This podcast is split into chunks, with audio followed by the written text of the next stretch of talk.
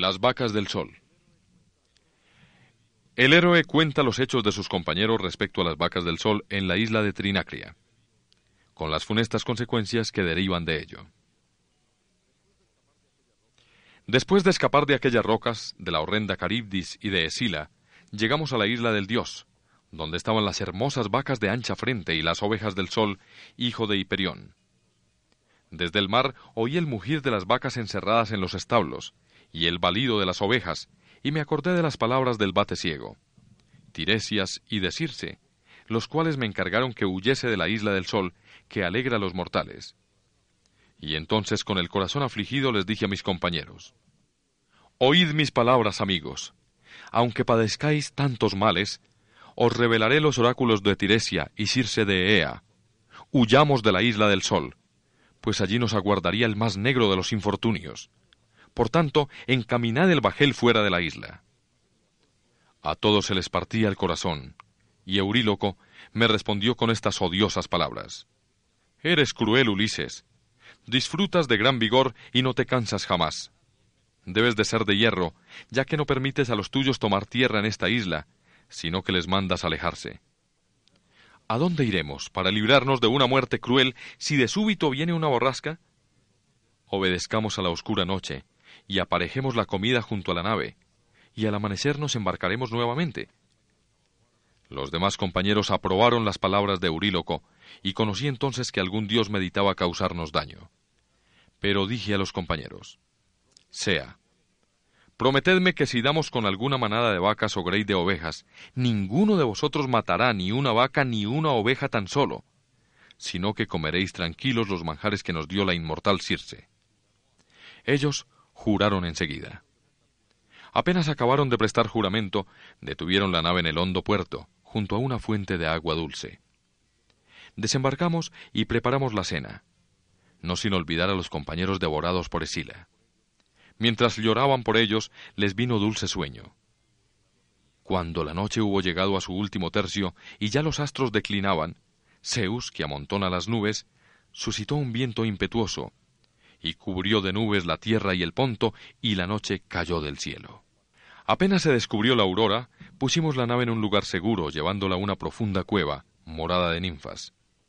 Acto seguido, reuní a mis compañeros en junta y les dije, Oh amigos, Puesto que hay en la nave alimentos y bebida, abstengámonos de tocar estas vacas, a fin de que no nos sobrevenga algún mal, porque tanto las vacas como las ovejas son de un Dios terrible, del sol, que todo lo ve y todo lo oye. Su ánimo generoso se dejó persuadir. Durante un mes sopló el noto, y mientras no les faltó pan y rojo vino se abstuvieron de tocar las vacas. Pero agotadas las provisiones, se vieron obligados a ir errantes tras de alguna presa, peces o aves o cuanto les viniese a las manos pescando con corvos anzuelos. Yo me interné en la isla con el fin de orar a los dioses y ver si alguno me mostraba el camino para llegar a la patria. Después me lavé las manos en un lugar resguardado del viento, y al poco rato me dormí. Euríloco aprovechó la coyuntura para dirigirse a mis compañeros. Oíd mis palabras, compañeros. Todas las muertes son odiosas, pero ninguna es tan mísera como morir de hambre. Ea, tomemos las más excelentes vacas del sol y ofrezcamos un sacrificio a los dioses. Si conseguimos volver a Itaca, erigiremos un rico templo al sol. Y si, irritado a causa de las vacas, quisiera el sol perder nuestra nave y lo consintiesen los restantes dioses, prefiero morir de una vez tragando agua de mar que consumirme con lentitud en una isla inhabitada.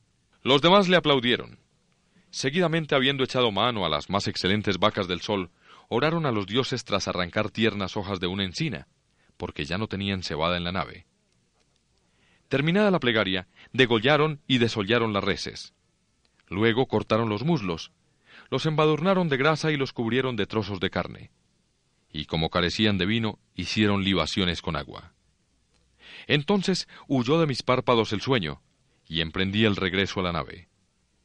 Al acercarme llegó a mí el suave olor de grasa quemada, y dando un suspiro clamé de este modo a los inmortales dioses.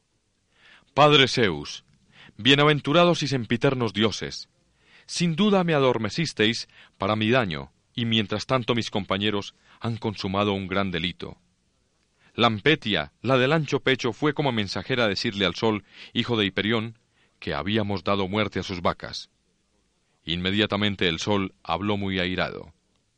Padre Zeus, bienaventurados dioses, castigad a los compañeros de Ulises, pues ensoberbeciéndose han matado mis vacas que tanto me holgaba de ver al ascender al cielo estrellado o al descender. Y si no se me entrega la debida compensación por estas vacas, iré a la morada del Hades y alumbraré a los muertos.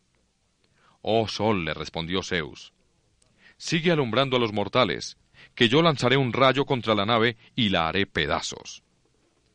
Esto lo supe después gracias a Calipso, quien lo supo por Hermes. Luego que hube llegado a la nave, reprendí a mis compañeros, aunque de nada sirvió porque ya las vacas estaban descuartizadas. Por seis días celebraron festines, mas al séptimo cesó el vendaval y embarcamos. Cuando habíamos dejado atrás aquella isla, Zeus colocó una parda nube sobre la nave, y se oscureció el ponto. Detúvose la nave, sopló el céfiro, y sobrevino una gran tempestad. Se rompieron los mástiles y mataron al piloto.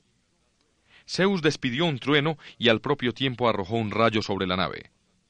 Todos mis hombres cayeron al mar, víctimas del poderoso oleaje, y un dios les privó de la vuelta a la patria. Seguí en la nave hasta que el ímpetu del mar separó los flancos de la quilla, que quedó flotando sobre el agua. El mástil se rompió. Sobre el mástil se hallaba una soga hecha de cuero de buey. Até con ella mástil y quilla, y sentándome en ambos me dejé llevar por los vientos. Pronto cesó el soplo del céfiro y de repente sobrevino el noto que me condujo de nuevo hacia la isla de Caribdis. Toda la noche anduve a merced de las olas, y al salir el sol llegué al escollo de Esila y la horrenda Caribdis. Nueve días anduve errante, hasta que al décimo los dioses me llevaron a la isla Ojigia, donde vive Calipso, la de lindas trenzas, deidad poderosa dotada de voz. Esta me acogió amistosamente y tuvo gran cuidado de mí. Pero ¿a qué contar el resto de la historia? Os lo referí ayer en esta casa, y me es enojoso y me llena de dolor repetir lo que queda explicado.